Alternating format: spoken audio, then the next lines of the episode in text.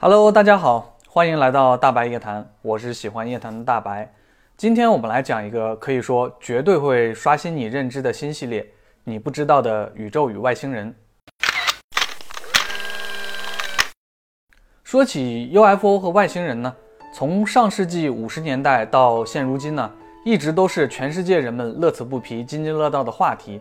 人们一方面享受着自己对地外生命和宇宙的好奇心，一方面呢，也在不断扩大自己的脑洞和视野。那网络的发达，让这些关于未知而神秘的讨论的话题呢，更加爆发式的增长起来。那也正是这些看似凌乱的神秘与揭秘的故事之中。让越来越多的人啊，开始不断的刷新自己的观念，选择相信或者是怀疑。也有一些人呢，也逐渐开始察觉到啊，似乎在这些故事的背后呢，隐隐的有着一条模糊的线索，将这些看似毫无联系啊，甚至风马牛不相及的事件串联起来。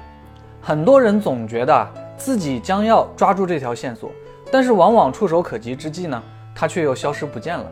我们的想法呢，也就是这样开始朝着两极化发展。一些人认为啊，UFO 与外星人这些捕风捉影的故事呢，无非就是些自娱自乐、茶余饭后的消遣谈资。但始终有人却在保持着好奇的同时呢，不断放眼着更深的星空，发掘与追寻呢这些故事背后的秘密。可能你并不知道啊，其实在美国有着专门的学者去调查 UFO 现象与地外文明与人类接触的证据。甚至制定了一门啊比较完整的 UFO 研究学。不管现今科学界如何看待这门非主流的学科啊，这些有着各种背景和学历的学者们开始了令人备受期待却也饱受争议的调查与研究。几十年过去啊，看起来 UFO 和外星人的研究呢有了很多的突破，似乎有很多证据都表示过人类确实与地外生命有过接触。但原本那些被抛出的谜团啊。不但没有被驱散，反而变得越来越大。在这个过程中呢，有许多揭露者站了出来，说出一些令人震惊的秘密消息，让人们开始啊对自己所知道的一切呢有了更清晰的认识，也让原本几乎停滞不前的 UFO 学与 UFO 圈呢产生了巨大的震动。我即将所讲的一切呢，很大一部分信息就来自于这些揭露者。其中最为直接的一个揭露者呢，是自称与地外生命有过交流的克里古德。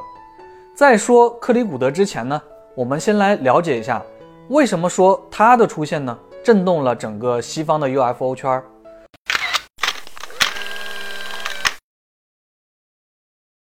在克里古德出来爆料之前啊，西方就已经有了很多 UFO 的调查者，像史丹顿·弗列德曼、史蒂文·格里尔、琳达·莫尔顿豪。这样的学者的名字，相信很多人呐都有所耳闻了。史丹顿·弗列德曼是非常著名的 UFO 学者，他曾经追溯过罗斯威尔事件，也曾经呢参与过对五十一区前雇员揭露者鲍布拉扎的调查。史蒂文·格里尔呢，更是万星智慧生命研究中心与揭露工程的发起者与创办人。这样的背景呢，可以说是在 UFO 圈中啊非常顶尖的存在了。而这些人的研究报告与观点呢，可以说是对地外生命研究有着相当重的分量。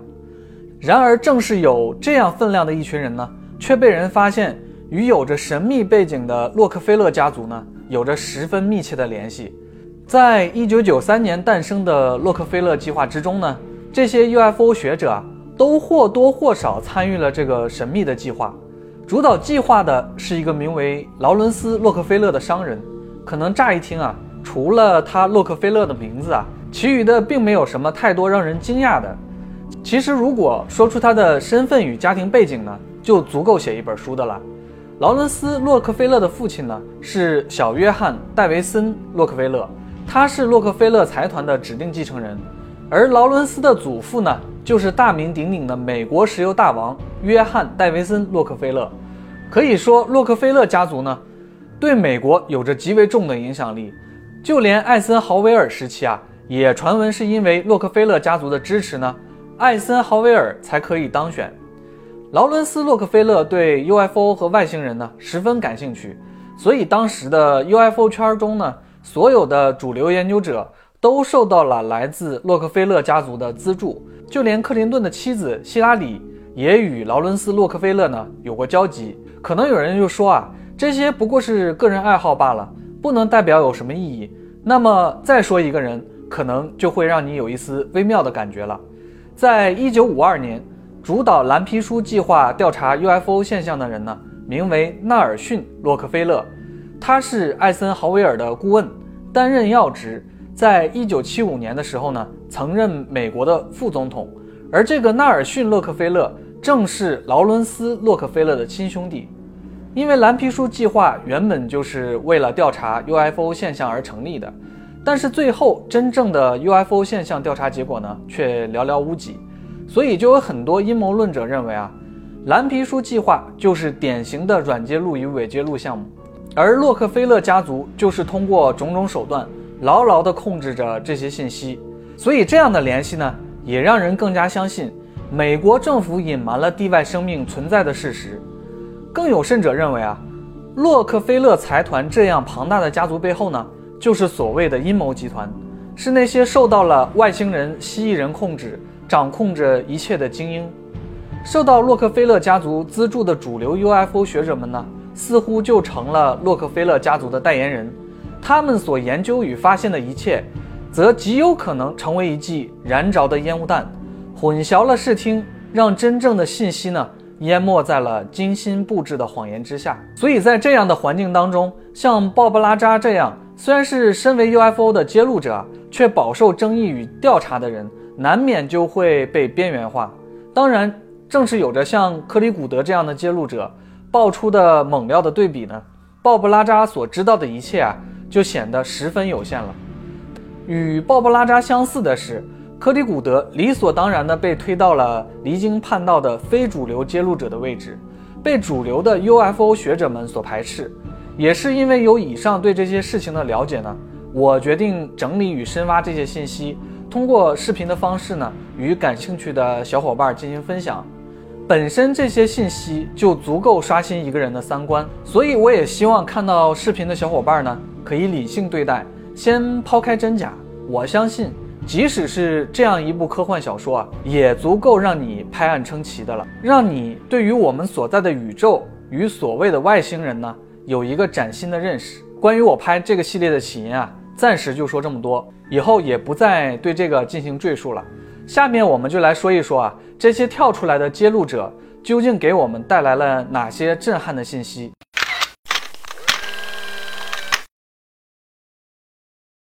克里古德呢，出生于美国的德克萨斯州。他自称自己啊，六岁的时候就被动入选了一个秘密的军事项目。入选的原因呢，是因为他似乎有着超越常人的敏锐感官。他在这个称为 My Lab 的项目之中啊，不断的接受训练，提升自己敏锐的感官，以便达到近乎预测的能力。然而他自己并不知道这究竟是为了什么。直到他十二岁到十三岁的时候啊，加入了另一个秘密项目。如果说 MyLab 足够让他觉得非常神秘了，那之后的项目几乎可以说是让他震惊到无法言说的地步。科里说啊，这个项目呢叫做直觉先知支援的地球代表，在其中他扮演的角色是发现虚假与骗局能力的代表，而服务的对象呢竟然是地外生命。也就是说啊。整个项目之中，不只有地球人，还有非地球的生命体。这些生命体对人类进行基因实验呢，多达二十二个，并且呢，仍旧在同时进行当中。简单来说啊，这些地外生命正在进行着基因实验，使用他们的基因呢，来混入和修改到人类的基因之中。他们称这项实验呢为至高实验。听起来是否有些似曾相识呢？在我之前的视频中啊，有讲到蜥蜴人与天行星人的后裔最后达成共识的，就是进行基因实验来创造一个新人类。所以说，似乎这个实验啊是千百万年来一直持续的。据科里描述呢，这些地外生命啊，最多的时候有六十多个同时在场，一般的呢，基本成员也在四十个左右。在项目之中啊。科里被派发了一个类似于 iPad 的平板电脑，请记住这个电脑，它在之后的故事当中呢，也有着十分重要的角色。大部分科里所知道的信息呢，都来源于这台电脑。虽说是平板电脑，但它看起来就像是一块透明的有机玻璃，信息呢也是显示在这个玻璃屏幕之上，并没有太梦幻的地方。唯一不同的是，它的操控呢需要用人的思维来激活。那克里在这个被他称为“智慧玻璃”的平板电脑上看到了许多关于至高实验的内容，但据他所说啊，他所知道的信息呢不止于这些基因实验，而且智慧玻璃呢并没有什么权限限制，几乎所有的问题啊都会得到答案。这些答案呢几乎全部来自于外星文明的数据库。刚开始他所查阅的这些至高实验。被描述成二十二个互相独立的项目，这些项目之间呢，似乎都是处于竞争的状态的。那这些项目的历经年代并不相同，长短不一。但比较肯定的是，修改人类基因的秘密计划呢，早在二十五万年以前就已经开始了。然而，人类从被实验的对象成为加入这项实验的主导者，却是近几年的事情。科里所参加的整个计划的年限呢是二十多年，他在一艘研究飞船上待了六年。对你没有听错，就是研究飞船。科里说呢，在整个秘密太空计划当中，甚至有五个不同的人类派别都拥有着自己的太空飞船，甚至是太空基地和舰队。科里当时是到达卡斯威尔空军基地下面的秘密区域，在地下见到了一个迅速而庞大的美国地下高速电车网络。这种网络中运行的是一种真空高速的列车，在知情者与接触者的口中呢，这个网络结构被称为地下穿梭机。当它去往某个地点之后呢，通过一种传送技术，被它传到了月球之上，背对地球的一面。而在那里呢，有着一个中立的外交设施，被称为 LOC，即月球指挥中心。在这个秘密太空计划之中啊，不同的子项目的成员呢。都会使用这个设施，LOC 呢就像一个中转站，科里就是从这里被派到了飞船之上，也有许多人啊从这里到达太阳系的其他地点或者更遥远的太阳系外。科里在 LOC 呢乘坐着一种更先进的浮粪型飞行器，到达了研究飞船之中，在这里呢他开始了为期六年的工作，他的工作呢是利用他敏锐的感官去审讯与测试啊。那些未经允许来到太阳系或者地球的地外生命，据科里所讲啊，他有点像是一台人肉的测谎仪，只不过测谎的对象呢是地外的外星生命。科里总共在秘密计划之中呢工作了二十年，这被称为呢二十年返回计划。在这个期间呢，科里也了解到秘密太空计划之中啊是有着五个最大的派别的，其中最早的一个派别呢。是美国星球大战计划时期开始成立的太阳典狱长，听起来呢有些像是看守太阳系不被入侵的派别。第二个呢是星际企业集团 ICC，这个派别呢控制了秘密太空计划之中绝大多数地外太空的基础设施。那第三个呢则是一个神秘的太空舰队——黑暗舰队，这个派别主要在太阳系外活动。第四个是美国军事方面的秘密太空计划 Black Ops，最后一个呢是有着联盟性质的派别，旨在对地球上的国家掩盖秘密太空计划的运作，活动的范围呢也在太阳系外。在科里了解到的信息中呢，也有着两个不同的组织，一个主张啊消灭阴谋集团，而另一个则是由上几个派别的叛逃者所组织起来的组织。整体看来呢。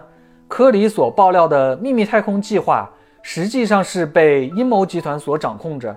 这些集团呢，出于某种目的啊，并不想让人们知晓这一切的存在。然而，没有密不透风的墙，在这期间呢，不断的有人想要将这些信息公之于众。科里古德呢，就是其中一员。他决定站出来去揭露这些信息，原因是啊，他遇见了另外一群地外生命。这些并没有翅膀的人形外星人啊，有着蓝色的羽毛、鸟类一样的嘴，身高在二点四米左右。由于他们的长相呢，很像是地球上的鸟类，所以科里也称他们为蓝鸟人。就像蜥蜴人是来自于四维一样，蓝鸟人呢，则是来自于比蜥蜴人更高的维度。他们用振动频率所组成的密度呢，来形容自己所来的宇宙世界。那这个世界呢？并不是广义上的某一个星系或者某一个位置，而是像另一个空间。科里形容呢，这个世界就在我们周围，离我们既远又近。这些蓝鸟人带着善意而来，也带来了巨大的球体，分布在太阳系之内。为了缓解自银河系中心爆发而出的海啸式的能量波，而这些能量波呢，似乎也被描述为会影响到我们人类。而蓝鸟人也说啊，人类的意识水平呢，不仅会影响到我们自身，也会影响到像蓝鸟人这些来自更高密度的生命体。那说到这里呢，其实很多人并不知道这些蓝鸟人为什么要帮助人类，甚至有些小伙伴会说啊，人类天性自私、暴力。破坏自然与一切。如果有比我们更高级的生命体呢？可能更应该像《三体》之中的三体人一样，锁死地球科技，奴役地球人，让其自生自灭。更或者像歌者一样，一块二向箔就可以解决所有的问题了。如果不行呢？那就来两块吧。其实我也有过这样的疑问：如果真的有比我们先进的文明，有什么理由要改变或者拯救我们人类呢？蓝鸟人说的很隐晦。但其实呢，细想也很明了，任何高级的东西呢，都是由低级的和基础的东西组成的。再复杂的物质结构呢，也是由分子与原子组成的。而再复杂的思维与意识呢，也是由最简单的想法构成的。如果单纯的一味消灭呢，但一切将会不复存在。就像《三体》之中，三体人并未消灭人类，而歌者也是。他们都是在某种程度上呢，削弱了人类的不稳定因素，把地球文明变得更加稳定。三体人是用他们超强的科技来控制，而歌者呢，则是用了个更彻底的手段，将地球变成了二维化。某种情况下来说呢，这两种做法都是相同的，地球仍旧还是存在的，而人类的文明呢，也还是存在的。克里古德所说呢，蓝鸟人想让人类注意到。我们应该变得更有爱心、包容和宽恕，而蓝鸟人的到来呢，并不是要让人类奉他们为神明，相反的，他们不会过多的干预人类，而是传达给人们友善、积极向上的信息，仅此而已。随着更多的揭秘者出现呢，我想讲的这一切开端呢，也正式拉开了。这个系列目前呢，是我最想总结和整理的。它将关联与贯穿着一些我们耳熟能详的未解之谜，或者 UFO 与外星人的故事，像小伙伴关注的地底人、蜥蜴人这些呢，也会再次登场，并且会有非常多的细节与联系。相信不用我敲小黑板，当你听到这些的时候呢，也一定会十分兴奋。我在这里呢，非常期待着你们的声音。如果是第一次看到这个视频的小伙伴呢，如果你们也对这些感兴趣的话，就请你点个关注吧，你和我呢只有一个关注的距离。这期的最后呢，我想对看到这里的小伙伴们说啊，我们的生活呢其实不只有眼前的苟且，星辰与大海，好奇与仰望，是我们永恒的主题与不变的初心。我是喜欢夜谈的大白，我们下次再见，拜拜。